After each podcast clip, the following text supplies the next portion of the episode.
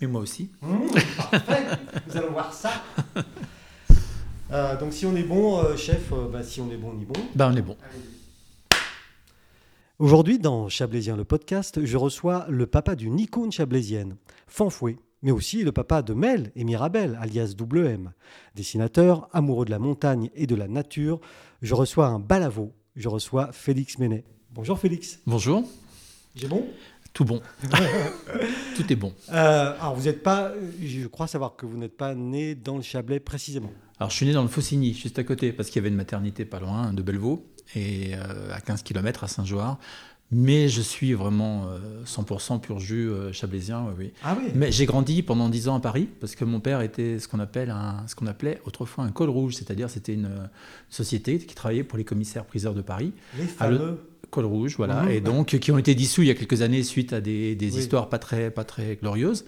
Mais euh, c'était un privilège que Napoléon III avait accordé aux Savoyards, à la, au rattachement de la, de la Savoie à la France.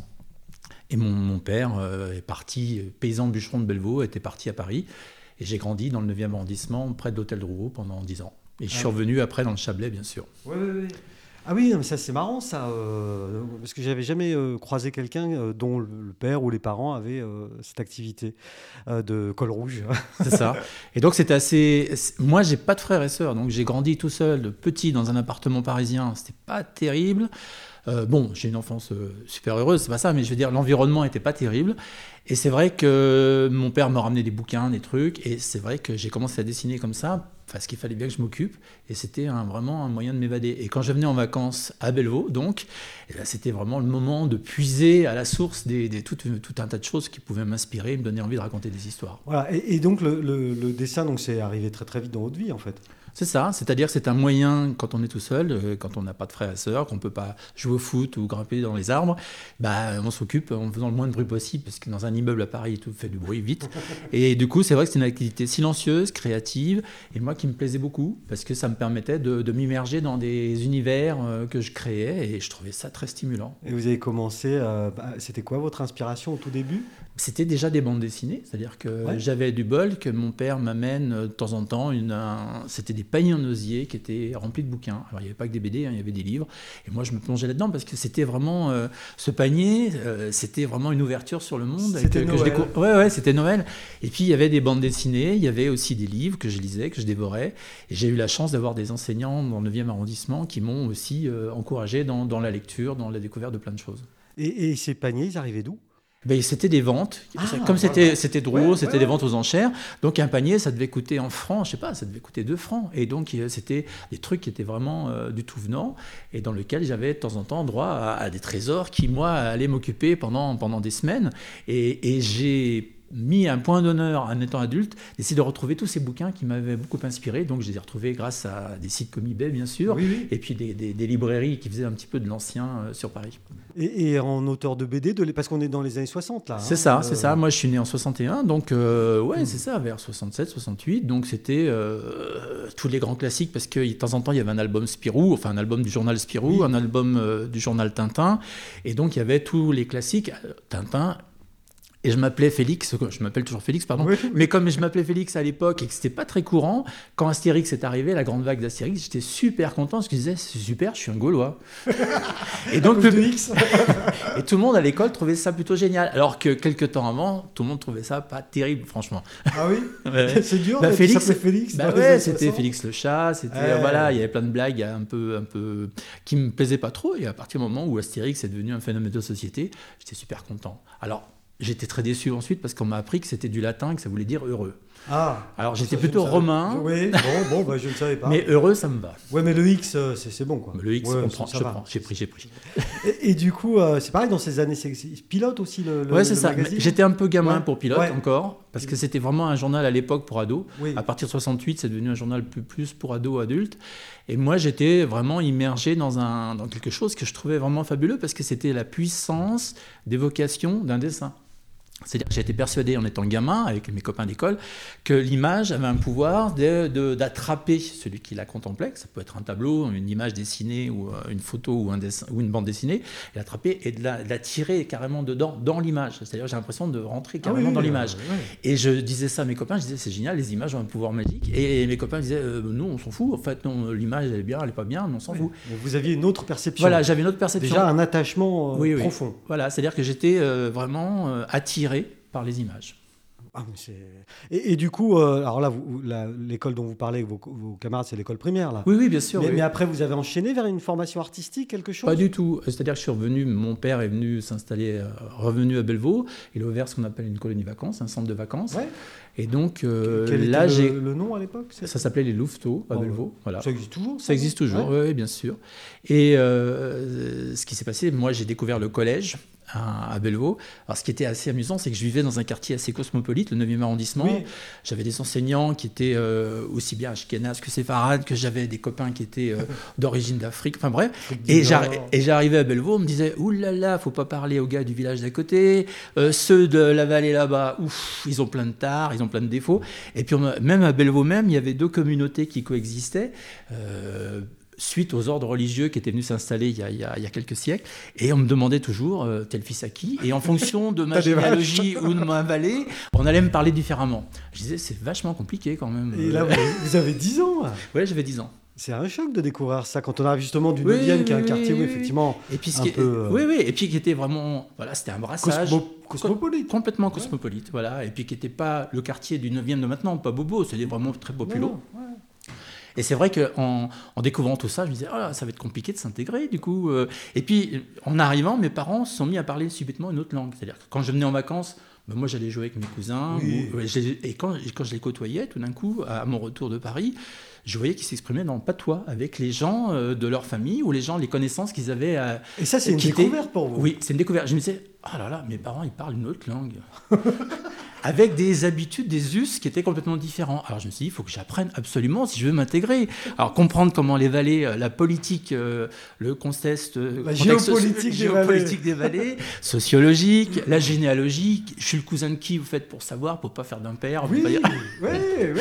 Et parce que j'avais l'impression que chaque fois que je me pointais devant quelqu'un, il contemplait mon âme généalogique, il allait avoir un comportement plus ou moins sympa en fonction des, des affinités qu'il avait avec la famille. Voilà. C'est tellement ça. Alors, alors du coup, je trouvais ça alors quand on est môme, on prend ça de manière assez brute. Et puis après, en, affinant les choses, je me suis rendu compte que c'était passionnant et je me suis jeté là-dedans euh, en étant ado, ça m'a permis de passer l'adolescence euh, sans trop de casse. sans trop de casse, tranquillement. tranquillement, non, mais c'est vrai que j'étais toujours un petit peu dans le dessin et c'était une activité pas du tout. Euh, et donc le dessin, vous, suivez ça, vous, continuez ça, mais pas d'école euh, particulière. Non, non, non, j'étais à Tonon, j'étais au lycée à Tonon. J'ai passé, à l'époque, j'avais passé ce qu'on appelait le bac D, c'est-à-dire bac un peu scientifique. Oui, D, c'était scientifique. Et après, j'ai fait le bac C parce que mmh. je voulais faire une école d'ingénieur. Deux bacs alors. Ouais, ouais, j'ai deux bacs. Et puis. Comme, comme dans la cuisine. Exactement. Et comme il y avait une colo, je faisais la plonge aussi l'été. Ah bah voilà, deux bacs. J'étais équipé. il faut deux bacs pour faire la plonge. J'étais équipé et, je suis allé donc dans une école, euh, je m'étais inscrit dans des écoles d'ingénieurs à Lyon à la Martinière. Donc, je suis allé là-bas, je me suis pointé, c'était sordide entre le Rhône et la Saône. Oh, bâtiment noir. Je me suis dit, ah, j'ai mangé 10 ans de Paris. Je déteste. Je vais pas refaire 5 euh, ans ici. Ouais, et donc, ça a duré. Euh, euh, non, bah, j'ai dit stop. Ah, vous êtes arrivé reparti Je suis reparti et j'ai fait un brevet d'état sportif et j'ai enseigné le ski pendant 10 ans à Bellevaux. J'étais moniteur de ski et là j'étais super parce que j'étais dehors. C'est un boulot où euh, on a toujours raison, entre guillemets. et ça, j'aimais bien. C'est-à-dire que, voilà, oui. Euh, c'était un truc où vraiment il y avait une forme de liberté et euh, je dirais pas d'autorité, mais une, ça m'a permis d'apprendre plein de choses sur la montagne, de me spécialiser et de découvrir euh, encore plus la montagne. Et donc pendant combien de temps le... Pendant 10 ans. Ouais, 10 ans Ouais, à peine, oui. Et vous avez commencé, ouais, donc vers 19 bah, 20, 20, ans, ça, 19 ans, oui, oui, oui. Et, après, donc à la trentaine, qu'est-ce qui se passe? Plus eh ben, envie À la trentaine, eh ben non, à la trentaine, euh, j'avais toujours la bande dessinée dans un coin de ma tête. Et j'ai rencontré un auteur de BD qui était venu décaisser à Annemasse, c'était André Julliard, qui a repris Black et Mortimer, qui faisait à l'époque Les Sept Villes de l'Épervier. Et je suis allé à la dédicace et très ému, j'ai donné mon album, j'ai dit, vous croyez, j'aimerais bien faire de la BD, vous croyez que ce serait quelque chose Vous aviez déjà un album là? Oui, oui. Enfin, j'avais non, non, un album que j'avais acheté, que ah, un album de, l'auteur. Et j'avais rien fait. J'avais, ah j'avais mes petits projets dans mon coin, bien sûr. Et puis, euh, timidement, je lui tends mon album à dédicacer, il me le dédicace, et je dis, voilà, j'aimerais faire de la BD, vous croyez que c'est encore possible, le marché n'est pas trop bouché, on était en 86. Il me dit, oh, bon non, non, non. Bah, alors, il me laisse gentiment son téléphone, ah, son adresse, il me dit, bah, contactez-moi si vous venez à Paris, c'est des trucs à me montrer, euh, moi je veux bien racheter un œil. Alors, vous pensez bien que j'ai bossé d'arrache-pied, et l'année suivante, je me suis pointé, j'ai téléphoné, il m'a accueilli gentiment. Il a regardé mes dessins. Et, c'était quoi ces dessins? C'était euh, le, les prémices de WM. C'est-à-dire, c'était vraiment, c'était vraiment une histoire qui se passait en montagne avec un moniteur de ski dans les années 60, avec une parisienne un peu. Euh, hmm. On va dire pas trop, pas trop attirée par euh, tout ce qui monte et qui descend. Un, petit clash déjà entre les deux, entre les deux mondes quoi. c'était comme je connaissais un peu le monde de Paris et un peu le monde de la région. Je disais ça peut être marrant de confronter avec l'univers du ski parce que c'était pas quelque chose qui avait été encore vraiment beaucoup fait. Et euh, c'était aussi un moyen de, rendre hommage à la fois à ma région et au métier que j'exerçais. Et donc, et donc, voilà. Et donc, suite à ça, bah, cette rencontre a beaucoup compté. J'ai développé mon projet. Il y a un scénariste qui m'a donné, qui m'a aidé à le mettre en forme, Pascal Roman. Et, là, on est en 86, 87, c'est ça? On est, et, en 90, j'ai pu signer chez Dargo ce projet. Dargo, hein? Voilà. Passe pas. Ouais, j'ai fait quelques petites histoires dans des magazines avant pour me, pour me chauffer, pour me roder. Et puis, euh, j'ai eu la chance de signer ce projet. Et là, j'ai euh, progressivement arrêté l'enseignement du ski parce que j'avais de moins en moins de temps. Ouais. Je continue à skier pour le plaisir, mais... Euh, cette année, bah, c'est ski de rando, alors Voilà. Hein ah, cette année, je bosse. Là, cette année, je reste à ah bosser. ça bosse, là Sérieux, là Là, ça rigole pas.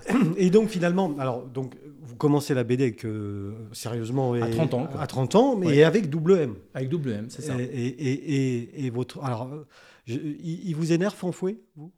Alors Fanfouet, il est apparu, en fait, ce que je voulais, moi, à la base, je voulais que faire quelque chose pour la presse.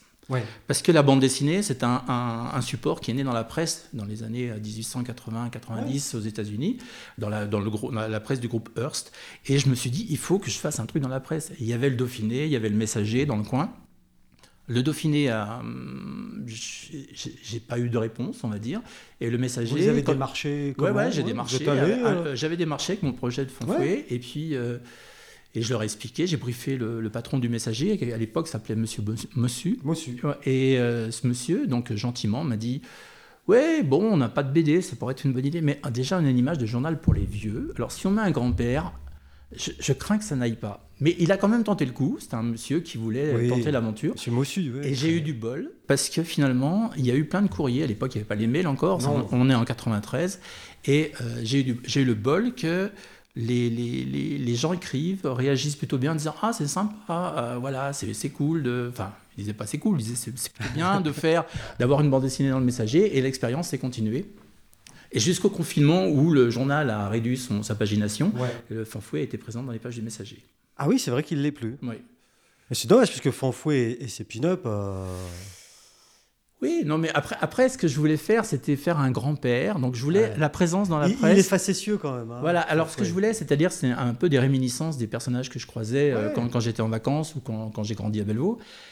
Mais c'est vrai, je voulais pas faire quelqu'un qui dise tout le temps, c'était mieux avant. Je voulais quelqu'un qui dise, et maintenant, qu'est-ce qu'on fait? Qui, vraiment s'enthousiasme pour tout ce qui se passe. Alors, à la fois pour les touristes, à la fois pour les technologies. Et, bon, il a un petit pincement au cœur parce qu'il était il avait 20 ans il y a très longtemps. Et donc, il a certainement des, une, forme de nostalgie. Mais ce qui l'intéresse, c'est maintenant. Est-ce que pensent les gens euh, autour de lui? Est-ce que peut lui apporter aussi euh, les gens d'extérieur? Et c'est vrai que la situation, enfin en tout cas son point de vue sur notre situation actuelle, ça, manque, je trouve, parce qu'il était quand même plutôt juste, ça, souvent. Ben, J'espère qu'il reviendra quand, euh, quand la, situation s'améliorera. Et, donc, l'idée, parce que moi, quand j'étais gamin, je voyais ces grands-pères, je les trouvais vachement vieux et avec des looks un peu incroyables.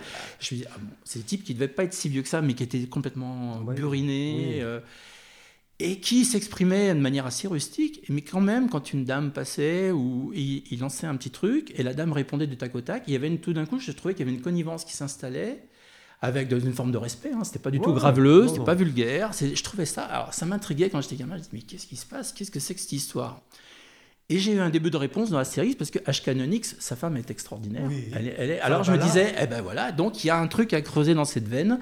Je pense que l'âge, euh, l'âge est ce qu'il est, mais il y a quand même quelque chose qui peut s'établir entre deux personnes ou entre une personne et d'autres personnes euh, si chacun est ouvert l'un vers l'autre. Et je pense que c'est le cas de Fanfoué. Et je pense que Fanfoué intéresse aussi euh, les gens qui le rencontrent parce qu'ils ont peut-être des choses à, ils ont peut-être envie de le questionner sur, euh, sur certaines choses de la montagne notamment. Bah oui, moi je vous reçois, mais franchement, j'aurais préféré recevoir Fanfoué. Hein. je, plaisante, Félix. je plaisante. Je vais me laisser pousser la moustache, promis. et un peu le ouais, buriner la peau aussi. Hein. Et, et, du coup, euh, donc c'est 93 la, la naissance de Fanfoué. C'est-à-dire que moi j'ai démarré, j'ai démarché la BD en 86, le temps de créer un projet parce que j'avais une activité, je me, on se marie, on fait des enfants, etc. Et à 30 ans, j'ai démarché mon projet BD qui est abouti, le temps de faire un album qui est sorti en 92 et tout de suite dans la foulée. Il a eu du succès ce premier album? Mais oui. Oui? Mais c'est ce qui fait que j'ai pu continuer parce que la bande dessinée, comme le livre ou comme toutes les œuvres de, de création, mm. à chaque fois qu'on fait quelque chose, on doit, on essaie de gagner le droit d'en faire un autre derrière. C'est-à-dire qu'à chaque fois que moi, chaque fois que je fais un album, j'essaie de faire en sorte que, le, même si j'ai fait 30 euh, ou 40 bouquins, d'avoir le droit d'en faire un autre. Alors, c'est pas que je demande la permission, mais c'est qu'il faut qu'il y ait des lecteurs, il, faut, qu'il y ait des gens qui s'intéressent. Il faut, que ça se vende. Voilà, et il faut que ça se vende, puis surtout qu'il y ait un intérêt. Oui. et, ça, ça dépend. ça ne va pas dépendre de moi, c'est les gens qui décident. Mhm. Et donc, je suis. J'essaie pas de les charmer, j'essaie de leur proposer un discours avec le maximum de sincérité. Et si cette sincérité rencontre euh, l'intérêt des gens, ben euh, voilà, c'est ça et donc le premier WM, il, il, a très bien marché. Il cartonne. Il a cartonné, surtout dans la région, parce que en fait, c'est une histoire qui se passe entièrement dans la vallée de Bellevaux, à partir d'histoires que, que j'avais entendues raconter, etc., sur la résistance, sur le glissement de terrain qui a créé le lac de Vallon, puisque finalement, la montagne s'était effondrée en 43 et les eaux ont monté. Il y a des chalets qui sont restés à l'intérieur du lac. Tout ça, ça me faisait rêver. Moi, quand j'étais gamin. Mystérieux, ça. Ah là là, c'était Quand on a un enfant au bord du lac de Vallon, on imagine. Euh, ah, moi, j'étais. Ça, ça, me faisait. Surtout que vous avez de l'imagination, hein, d'après ce que vous me dites. Mais c'est très stimulant. C'est très stimulant. Et donc, moi, ce que je voyais, euh, quand je voyais, par exemple, les maisons à l'intérieur du lac, les ruines des maisons. J'imaginais plein de trucs étant mots. Et ça, j'ai voulu le raconter. En le racontant, finalement, les gens se sont appropriés aussi cette histoire. Et j'ai tenu à mettre en couverture de l'album, et ça, ah, je suis arrivé à convaincre Dargo donc de le faire, d'avoir le rock d'enfer sur la couverture de l'album. Et là, quand je suis allé la première fois à la Fnac à Paris, que j'ai vu des piles, parce qu'il y avait, c'était un lancement d'album, donc euh, j'avais eu droit à, des piles de bouquins, et je voyais des plein de rock d'enfer. Et puis c'est d'Argo aussi. oui, voilà, il y avait la puissance. Euh, hein. Et puis ils avaient créé une collection qui s'appelait Génération d'Argo. C'était les premiers albums de jeunes auteurs, de nouveaux auteurs sur le marché. Et donc ils avaient fait un peu de donc là, il y a de la Il y avait plein de rock d'enfer partout à la Fnac, à à Paris. J'étais super fier. Oh bah, J'imagine. Voilà. Non, mais j'imagine. Voilà. Alors c'était et, et, euh, suite à ça, bah, j'ai creusé le sillon de Fanfoué et j'ai continué avec WM sur quelques albums. Et WM, là, j'ai cru voir que le dernier album c'était 99. C'est ça. Et il n'y a plus, il y a bah, plus derrière. Euh, le filon était tari. Pas du tout, mais j'en ai un qui est en cours. je me suis séparé, donc j'ai arrêté de travailler avec la personne avec qui je travaillais. Et, Parce que vous faites que le dessin, le, scénario J'étais co-scénariste, on va oh, dire. D'accord, voilà, co-scénariste. Et, et, donc, Fanfouille, je le fais tout seul. Et puis j'ai travaillé avec d'autres personnes, euh, chez d'autres éditeurs, et ça me permet d'explorer plein de voies euh, complètement différentes. Ça me permet de sortir un peu du Chablais, tout en y revenant en permanence. Oui, parce que du coup, euh, sur, le, sur, le personnage de Fanfoué, qui était lui destiné à... C'était quoi? C'était trois bulles? C'est ça, c'est un strip, c'est-à-dire trois cases. Trois, trois cases, hein, c'est ça, dans le messager. Oui. ce, ce, ce format-là, ça devait être contraignant quand même pour vous non, parce que c'est un exercice passionnant dans le sens où quand je fais un album, il me faut un an pour faire à peu près 8 mois pour faire un album de ah, bande dessinée. Oui, parce qu'il y a de la recherche, il y a du. Bah, il faut dessiner tout, euh, il y a 5, 5, 600 dessins à faire dans un album, il faut travailler les cadrages, enfin tout ça, ça prend du temps. Travailler l'histoire aussi. Alors qu'un strip, le strip en général, j'ai euh, une mini conférence de rédaction avec le messager, c'est-à-dire que. Euh, quelques mails, on échange en disant voilà, tel thème, tel thème, le lundi ou le vendredi, euh, mais en général c'est le lundi, et je dois livrer le mardi midi. Donc il y a une, espèce, d'urgence. Donc euh, ben, je me plie à ça, c'est-à-dire que c'est bien parce que c'est la contrainte aussi de la publication. Je pense que quelqu'un qui travaille dans la presse, dans l'immédiat, est, euh, est, obligé d'être bon, ou du moins donner le meilleur de soi-même en très peu de temps et en, sur très peu, en très peu de cases. Et donc, ça donne toujours des choses intéressantes. C'est-à-dire que si j'avais pris 15 jours pour le faire, le résultat n'aurait pas été le même et peut-être beaucoup moins spontané. Et donc, du coup, je me suis prêté à cet exercice qui est toujours une respiration dans la semaine, de la semaine de travail. C'est-à-dire que, chouette, je vais faire Fanfoué. Oula, qu'est-ce que j'ai pas d'idée Et puis, à un moment donné, euh, ah, si j'essayais ce truc-là, je le soumets, il est validé ou pas. Et s'il n'est pas validé, on le retravaille. Eh ben, je le retravaille. Ah ouais Parce que le messager, ça sort jeudi. euh, si vous avez les infos pour euh, démarrer le dessin le lundi, euh, qu'il faut. Bah, J'ai encore les- jusqu'au mardi soir, on va dire. c'est ça Non, mais c'est, Ouais. oui, il y, a- il y a une vraie notion d'urgence là. Oui, il y a une notion d'urgence. Et l'avantage, c'est qu'il n'y a pas l'inertie d'un album. C'est-à-dire qu'un album, c'est 8 mois de travail. Et l'album, euh, par exemple, l'album sur lequel je travaille actuellement, en février 2021, sortira en janvier 2022. Donc ça veut dire qu'il y a une certaine inertie. C'est-à-dire que Et, je sais. et c'est, alors, sans dévoiler, mais le, le héros de ce- cet album, c'est Ah, ça, ça se passe retraite de Russie, 1812. euh, Voilà, c'est, ça n'a rien à euh, voir. C'est, l'autre univers euh, c'est un autre univers. que vous explorez. Voilà, c'est ça. Et donc, ce qui se passe, c'est que le journal, l'avantage, si je fais mon strip le mardi midi, le journal sortant le jeudi, j'ai mon voisin qui passe avec ses vaches qui dit Ah ben bien cette semaine, bien fanfoué. Ou alors, bah dis donc, tu t'es pas trop cassé la tête. Voilà, il y a toujours une réaction. Je vais chercher mon pain, il y a toujours quelqu'un qui va me parler de ce qu'il a vu dans le journal. Et donc, c'est quasi. S'il est de la caste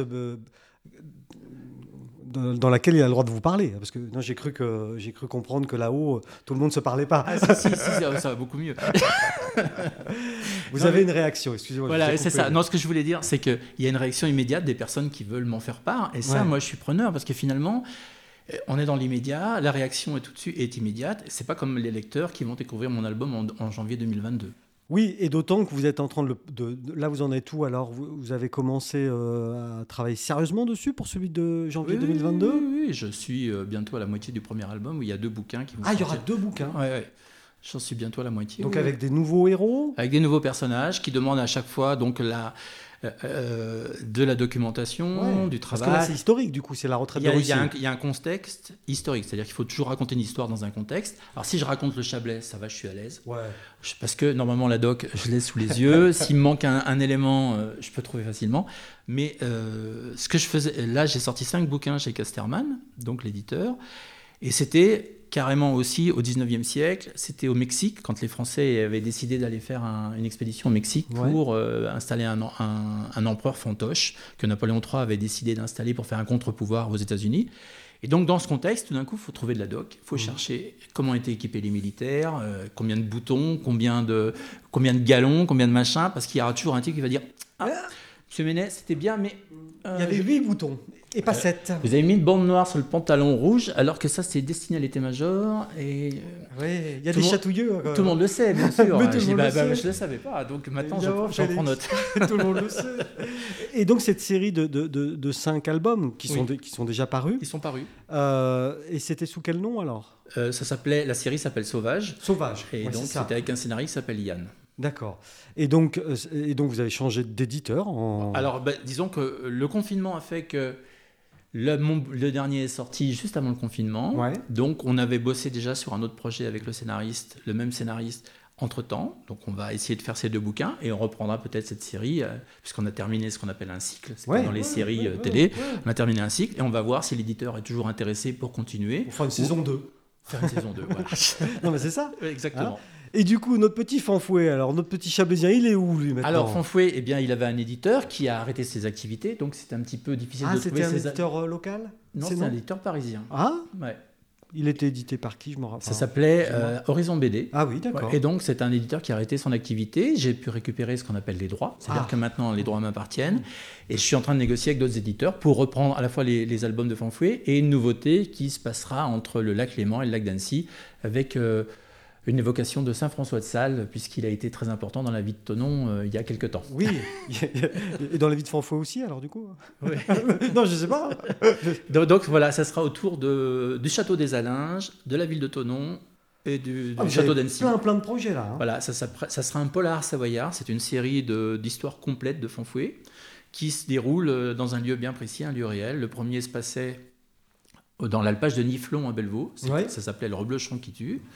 Après, il y a eu un, un- un album à- au château de Ripaille qui s'appelait Pas de Ripaille pour Fanfouet. Je- les deux, je les ai- Voilà, et puis le, le troisième, c'était euh, Meurtre en abondance, qui se passait donc entre l'abbaye d'Abondance et la vallée. Quoi, le- Mhm. euh, et à chaque fois, euh, on est dans un lieu vrai. Parce que c'est ça qui me touchait quand j'étais gamin, comme je disais tout à l'heure, que les vrais lieux puissent être le support d'une fiction.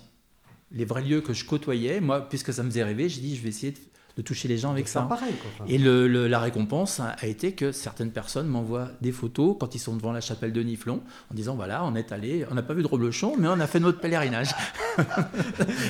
Non, mais vous avez un contact comme ça avec Oui, vos oui, oui. lecteurs? Les réseaux sociaux, même avant les réseaux sociaux, j'avais du courrier. Et avec les réseaux sociaux, c'est génial parce que les gens m'envoient. euh, Il y a des fanfouets, par exemple, qui sont sur certaines, euh, dans les, certains alpages pour dire, donner des conseils, ne, ne vous garez pas votre 4x4, etc. oui. Et donc les gens se prennent en photo, ils me l'envoient. Et ça, je trouve ça euh, super touchant. Ou alors des gens de la région qui me disent Comment avez-vous rencontré mon oncle Marcel? Parce qu'il m'envoie la photo et c'est vrai que c'est un, papy, c'est un papy avec une moustache et un béret.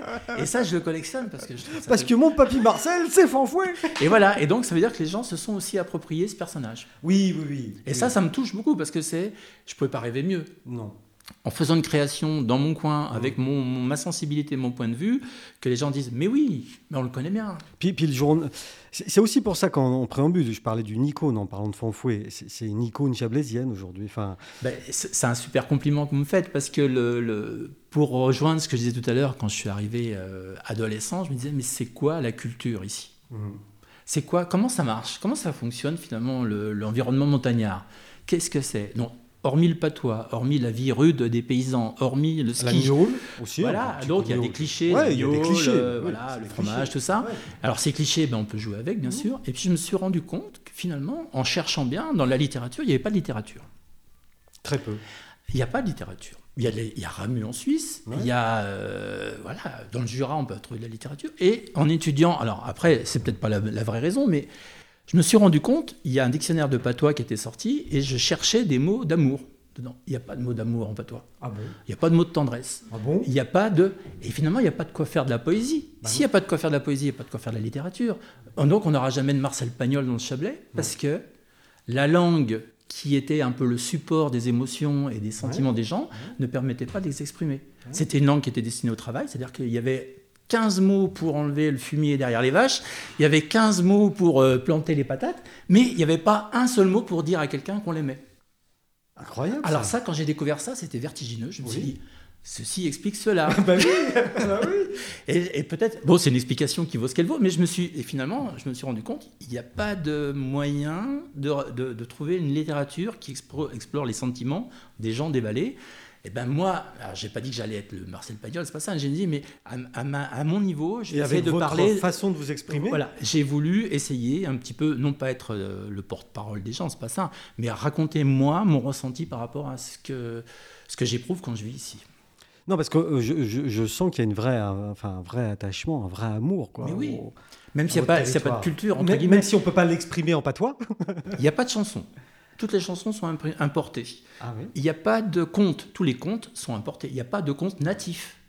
C'est toujours un conte breton ou un machin euh, occitan qui est importé, qui est arrivé, on ne sait pas comment, par des colporteurs ou je ne sais pas quoi, et qui est adapté à la sauce. On met un petit coup de vaillis, un petit Ouais, coup de lin, ouais. un petit coup d'évian. Mais rien de natif. Non, il n'y a pas de truc vraiment originaire du coin. Le chablaisien déconne pas Non. et il travaille. C'est Il tout. Et, et s'il aime, eh ben, ça se dit pas. Ah, il aime avec les yeux alors, peut-être. Oui, mais je pense qu'on a besoin de mots pour exprimer les notre. actes, savoir. C'est ça. Mais bien sûr, j'en doute pas. Mais ça veut Non, mais dire c'est que c'est hyper intéressant. ça crée une forme de. Alors, je vais employer. euh, je, je vais dire brutalité dans les rapports. C'est-à-dire que les gens ont.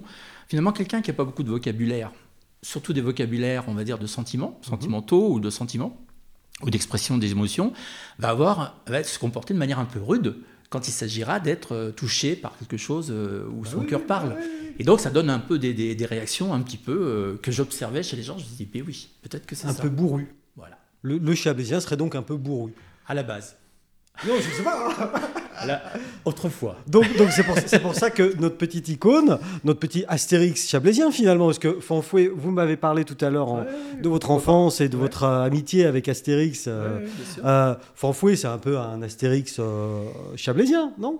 Eh ben, disons qu'il a. euh, D'abord, il s'exprime en français, donc ça lui permet d'avoir un peu plus large panel d'é- d'émotions et d'expressions. Et puis, deuxièmement, je pense que le, le fait de s'intéresser à ce qui advient, c'est un synonyme d'ouverture qui évite justement le, le recul dans des, ch- dans des contrées ou des souvenirs qui étaient justement trop fermés, à mon avis. Et pour qu'il crée un, un- Je pense que ça crée un- un- une difficulté de communiquer déjà entre les sexes, entre les hommes et les femmes déjà, Mhm. et entre les parents et les enfants.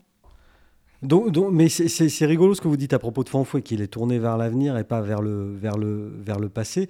Euh, donc un petit personnage bourru, un peu fantasque. Mais il appartient au passé par son âge déjà. Mais il est, voilà, il est du passé, mais c'est vrai qu'il est, il est toujours tournant. Et donc là, lui, il y a, il y a des projets aussi euh, après. Mais alors, j'imagine, ce sera après la, la retraite de Russie, alors, parce que. Ah oui, oui. Bah, en fait, je faisais toujours fanfouet en, en pointillé. C'est-à-dire que c'était Oui. chaque semaine, j'avais Ah. mon rendez-vous avec le Ouais. journal. Si, ça, si hein, le journal euh, reprend une parution, euh, c'est-à-dire pas une parution confinée, mais une Bah oui, parce parution qu'aujourd'hui, le, le- le- le messager, c'est trois pages, c'est ça. Si tu nous écoutes, on t'adore. Donc, donc, euh, si un jour on, on revient à une activité Oui, normale euh, et que la presse se, peut se permettre d'exister encore euh, oui, comme, auparavant, ou en se réinventant, si Fanfouet à sa place, mais moi je reprendrai le rythme, bien sûr. Bien sûr. euh, Mais, mais, mais, mais, enfin, ce qui est rigolo, c'est que c'est- ce, ce personnage a, fait une grande partie de votre notoriété, en tout cas oui, chablaisienne, sûr. clairement, mais que ça n'est pas euh, finalement votre, euh, votre activité principale. Ah non, non, mais moi, un gars de Bellevaux, je peux pas lui dire que je fais un truc chez Dupuis, chez Casterman, chez Dargaud, ils s'en foutent. Ah oui, lui, c'est Fanfouet. Lui, c'est. Et alors?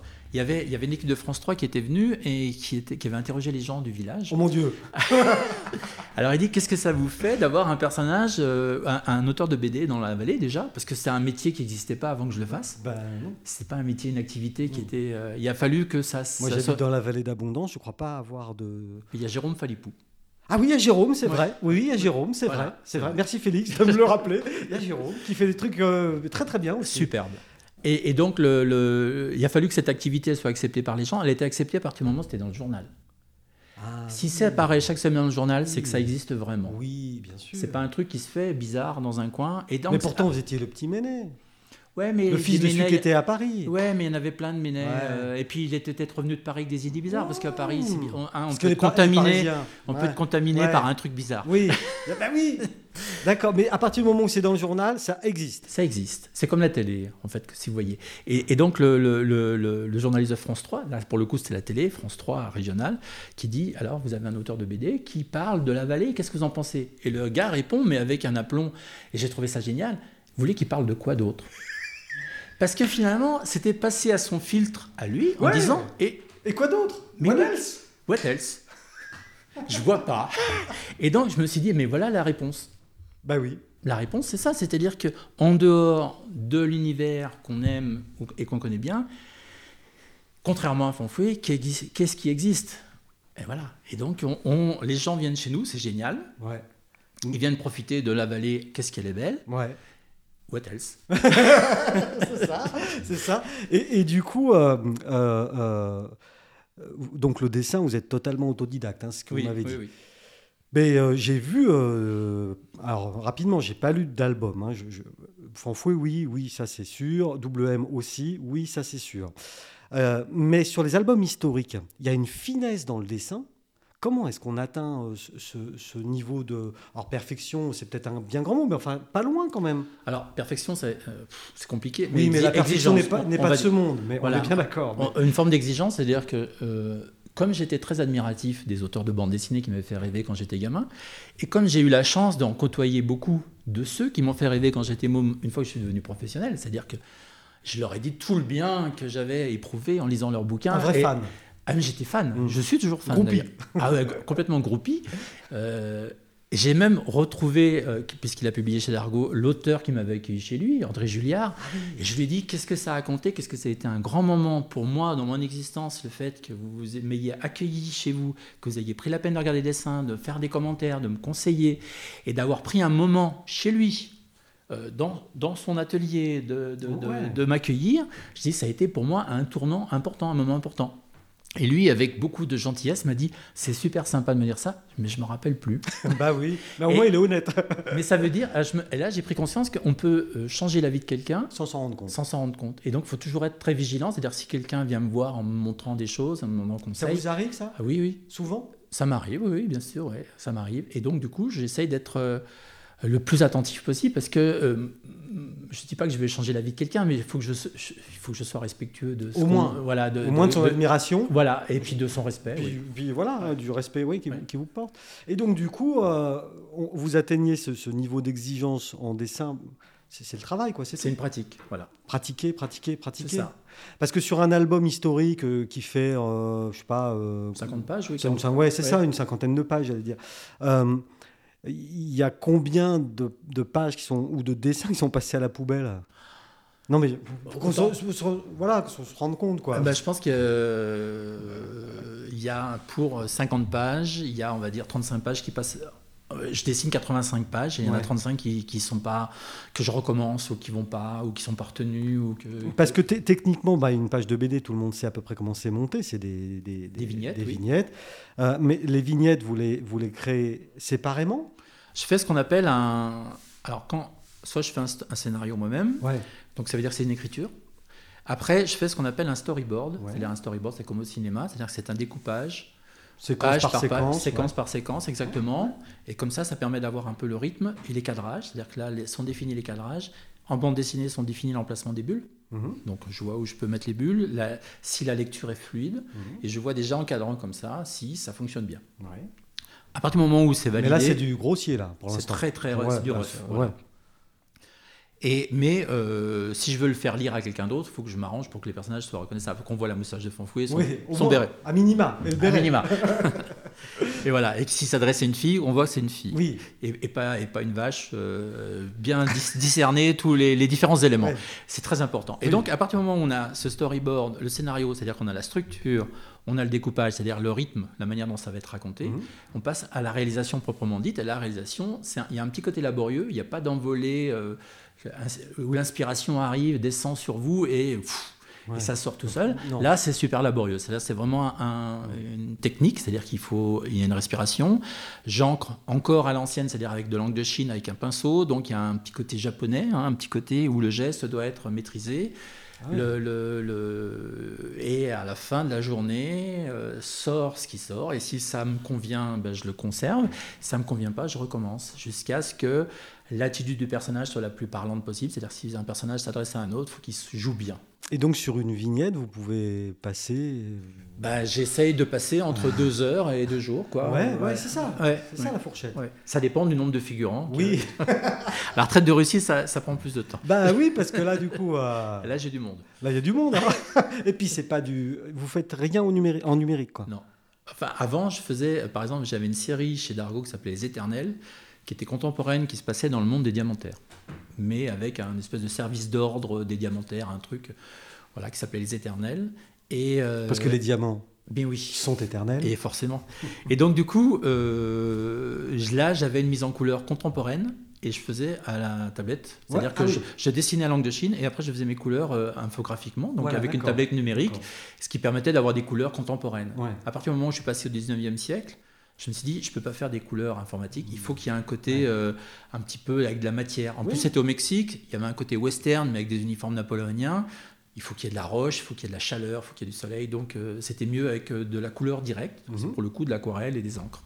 Et là, c'est de deux heures à. Ah, alors là, si on rate, il faut tout recommencer, c'est l'horreur. Ouais. Alors, il y a un petit côté flippant. Vous avez un peu d'aide sur ce travail-là? Quelqu'un vous aide? Personne vous aide? Non, non. Alors je peux être d'une humeur massacrante parce que j'ai raté tout. Ah, vous avez vachement sympa pourtant. Oui, comme moi quoi. mais là j'ai rien à faire. comme moi pareil. J'ai l'air vachement sympa comme ça. Et donc du coup, euh, ou alors si vraiment euh, le, truc est passé, c'est-à-dire qu'il y a, en fait, quand je vois le dessin, j'essaye de mettre beaucoup de, je vous disais tout à l'heure, de sincérité et de faire en sorte qu'il y ait un, de la vie qui passe. Oui, bien sûr. Il faut qu'il y ait la vie, la vie ça, je ne maîtrise pas. C'est-à-dire mm. que je peux maîtriser toutes les techniques de dessin au monde, ce qui n'est pas le cas, hein, mais comme un musicien. Mais si je ne mets pas euh, une vibration de la vie mm. ou de, je sais pas, euh, une émotion dedans, voilà, un truc en eh bien, plus, eh bien, on va plus facilement pardonner à ce qui est un peu maladroit, mm. mais qui est habité, quelque chose qui est parfaitement techniquement maîtrisé, mais qui est vide et sans âme. Donc là, sur le, sur le projet 2022, là, c'est pareil, c'est du manuel. C'est doux manuel. En plus, euh, comme ça, ça, se passe dans les neiges de Russie, j'ai stylisé un peu mes couleurs pour que ça soit un peu plus graphiquement, plus, euh, on va dire, euh, plus fort. D'accord. Et donc, sur ce, la retraite de Russie, qui est un, une période sombre. Très, très fraîche, très on fraîche. on va se marrer. Euh, non, non, mais ce que je veux dire, c'est c'est qu'il y a déjà deux épisodes sur, enfin deux, Oui. deux volumes. Normalement, c'est une histoire en deux albums, oui. Ouais. Et après, on passe à autre chose. Et donc là, euh, un petit scoop sur le nom du, du héros, peut-être c'est une, euh, c'est une gamine. Ah, c'est une je fais le pitch rapide. Oui, C'est une petite Ça, gamine. c'est bien, ça. Voilà, c'est une petite gamine qui est euh, récupérée parce que dans un, dans un, sa maman a été tuée lors de la débâcle de la retraite de Russie. Dans le froid, il y a des, des- des soldats de la garde impériale qui récupèrent cette gamine euh, à moitié morte. La garde impériale française. hein. française, oui, oui, qui la récupère. Donc sa maman a été tuée. euh, Enfin bref, épou- épouvantable. Dans et cette gamine, souffrances. voilà. Et au moment au passage de la Bérésina, cette gamine pour la sauver, euh, les grognards, enfin pe- ce petit peloton de grognards pour le sauver. Donc c'est après une anecdote réelle, se saignaient à tour de bras pour lui don- leur donner le, le sang. Ah, et Pour ça c'est euh, true Ça, story, ça. Ça, c'est historique, voilà. vrai, ça. On s'est basé sur des choses historiques pour qu'elle puisse euh, ne pas mourir. quoi. Oui, Déjà, oui, avoir oui. quelque chose de chaud en elle. et, et à partir du moment où on apprend, on va la retrouver euh, dans les années 1830, dans le Paris de Victor Hugo, des Misérables et des Ah, de. Su. Ouais. Euh, en 1830, on va le trouver sur les hauteurs de Montmartre. ouais. Et on va la retrouver, cette gamine un peu plus grande et qui n'aura pas oublié le goût du sang. Ah. C'est bien, hein? Wouh, wouh, wouh. Donc, il sera beaucoup plus grande, sera une jeune fille, Ouais, et ouais, qui aura conservé du trauma, de tous ces Ouais, traumas, quelque chose euh, en plus euh, du goût du sang. D'accord. Et donc euh, le scénariste, c'est. C'est toujours Yann, celui qui Ouais. m'avait accompagné sur Les Éternels, donc chez Ouais, Largo, Ouais. et chez Sauvage, chez Casterman. C'est super. Voilà. Et euh, au niveau de, de- de- de- des projets, vous avez. euh, Alors, justement, je- ouais, alors justement, par rapport à tout ce qu'on a évoqué, Ouais. je suis en train de faire une autobiographie en BD sur ma rencontre avec le, on va dire, la montagne. Ouais, c'est bien Et ça. C'est-à-dire que moi j'arrive avec mon- ma manière de fantasmer les choses, c'est-à-dire ma vision, c'est alors c'est un, c'est un roman graphique, c'est-à-dire que c'est un truc un peu plus enlevé que la retraite de Russie, Ouais. c'est- plus rapide. Vous dessinez c'est- là, c'est une 15 minutes. Voilà. Là, c'est du. hop, hop, hop. Hop, hop, hop. C'est c'est du rough, c'est un peu du storyboard. Et donc le- le- l'idée c'est moi comment je peux voir le monde à travers les à travers une bande comme si je voyais le monde à travers les bandes dessinées. C'est-à-dire, est-ce que la bande dessinée que j'ai appréciée, que, dont j'exerce cette activité depuis des années, bientôt 30 ans, est-ce que à l'époque, en étant gamin, comment je percevais le monde à travers la bande dessinée? C'est-à-dire, est-ce que la bande dessinée avait des réponses pour toutes les questions d'un ado, par exemple? Ouais. Ah, mais c'est super ça Voilà, aussi comme donc, pitch, euh, enfin, en tout cas comme approche. Voilà, donc ça permettait, alors ça me permet de me confronter, c'est-à-dire que moi j'étais euh, environnement western, par exemple Blueberry. Ouais, C'est- Blueberry. C'est-à-dire que quand je me baladais sur les plateaux de, de- du Chablais, enfin oui, quand je me Vous baladais. dans- imaginiez les Indiens de l'autre côté. Mais c'était et moi je voyais Blueberry, je me disais c'est les forêts, c'est Bah oui, chez moi quoi. C'est chez moi ça. C'est chez moi. Ouais, ouais. ouais, ouais. Et, et c'était exactement ça, les troncs d'arbres, les machins, je disais c'est chez C'est moi. tout pareil. Et je m'attendais à voir euh, des, ba- des balais, des, des, autochtones euh, avec des peintures de guerre. Bon, c'était des bûcherons ou des. ouais. Mais pour moi, c'était un truc un peu sauvage, quoi. Et, Ra- et Raon aussi, Et euh, Raon, je sais pas, sûr, euh, mais fils sûr. des âges farouches. Mais oui, mais alors en plus, quand j'étais môme, je passais mes deux mois d'été euh, en alpage chez des cousins. Alors moi, j'étais tout seul, mes cousins, ils étaient neuf en famille. Ah oui. Alors j'étais le dixième qui arrivait Ouais. et je passais inaperçu parce que euh, Ouais. ils étaient déjà neufs. Ouais, quand on est déjà neuf, un Alors- plus, un moins. Alors c'était la vraie vie d'alpage, c'est-à-dire que mon oncle et ma tante avaient des vêtes, avaient faisaient du fromage et moi je, je grimpais sur les arbres avec les, avec les cousins, etc. Cousin, ouais. Et donc c'est vrai que le fils des âges farouches, c'était l'époque l'époque Pif Gadget, Ouais. et il y avait dans un épisode de, de Pif que j'ai- que j'avais lu, il y avait un arbre creux avec des choses à l'intérieur et euh, mon oncle euh, nous avait emmené pour couper- pendant qu'il coupait un arbre, et il y avait un arbre qui était complètement creux. Ah, je disais, Raon, où es-tu Et donc j'essayais de tout rapprocher à ce que je connaissais à travers la bande dessinée. Vous, avez, vous avez quand même une, fa- une tendance à, à voir le monde de façon un peu onirique depuis toujours, quoi. Mais oui. Mais non, mais Mais oui, c'est important de, de Oui. comprendre ça. c'est Pour ça. comprendre comment la création, ça se passe. C'est ça. Et, et donc, ça veut dire que par rapport à, à que ce soit mes cousins ou, ou le balavo euh, qui était au collège avec moi, et eux qui avaient beaucoup plus les pieds sur terre, ou avaient des rêves peut- peut-être plus euh, pragmatiques, tout simplement. Avoir un tracteur. euh, Voilà. Non, je sais pas. moi. Oui, oui, oui. Ou aller à la chasse, Ouais, ou, euh, ou- ou faire du ski, tout Ou simplement. manger, ou manger la chasse, ouais, la chasse. ouais. Et donc, des choses qui, moi, m'échappaient un peu, Mhm. mais j'essayais de les raccrocher toujours à. à- est-ce que je peux le, le caser dans, dans ma perception? Du monde.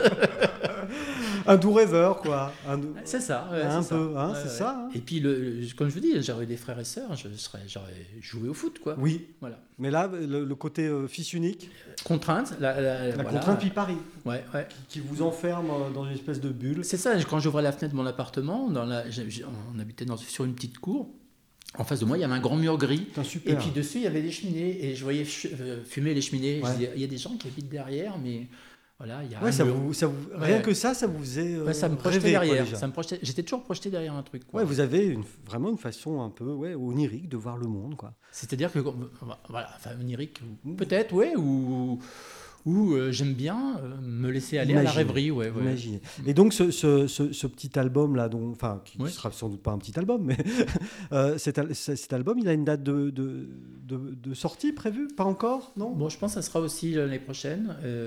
Ça s'appelle Tout pour être heureux, puis, vu que je m'appelle Félix. Ouais, Voilà. c'est bien ça.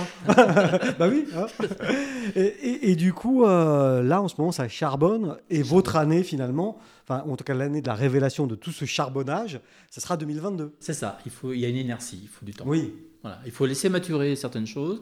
Et puis il y a des choses qui se font, euh, par exemple la- le- le- les bouquins sur la retraite de Russie dont je vous parlais, avec la petite euh, gamine qui boit le sang des grognards, euh, c'est un, c'est quelque chose. Alors là, il y a un éditeur, c'est-à-dire que j'ai des interlocuteurs, donc je les ai par mail, on se parle, on discute, je leur envoie des choses, ils me disent ouais ça c'est bien et peut-être que si. Et là il y a un ping-pong, donc il y a un échange. Je suis pas tout seul dans mon, Ouais, je suis ouais. pas un ermite dans mon chalet Non. comme Sylvain Tesson au bord d'un lac de Sibérie, mais euh, je, j'ai, il y a des gens qui réagissent. Et ça, la réaction de quelqu'un, c'est comme la réaction de nos voisins quand ils passent avec ses vaches. Mhm. C'est important d'avoir la réaction de, quelqu'un, humainement parlant. parce que imaginez euh, de- 12 mois pour créer, enfin Euh, produire le truc tout seul. euh, Horrible, avec une barbe comme ça. à la Ouais, fin, et puis, qu'à la fin on vous dise ouais mais finalement euh, bleu t'es sûr? Et si on changeait, on, on remplaçait la fille par un garçon? Ouais ah ça c'est bien ça. Oui mais alors ce serait un garçon déguisé en fille. Je, je crois alors mais peut-être je me trompe mais j'ai cru entendre parler d'un musée de la BD. Vous avez un musée de la BD ou un musée de, de quelque chose non? Non, Non pas du tout? non. Ou alors une grande collection. À perso, À perso, oui, j'adore ça. Voilà. Oui, oui. Vous voyez j'étais pas sûr de mon information. Moi, moi je, suis, je suis fan de bouquins, Mm. donc euh, le virus étant arrivé tôt, euh, fan de livres en général. En ce moment. Oui, virus. pardon. Qu'est-ce que je raconte Surtout que vous avez été, surtout que vous avez été touché, euh, Félix. Oui, oui, pardon, pardon.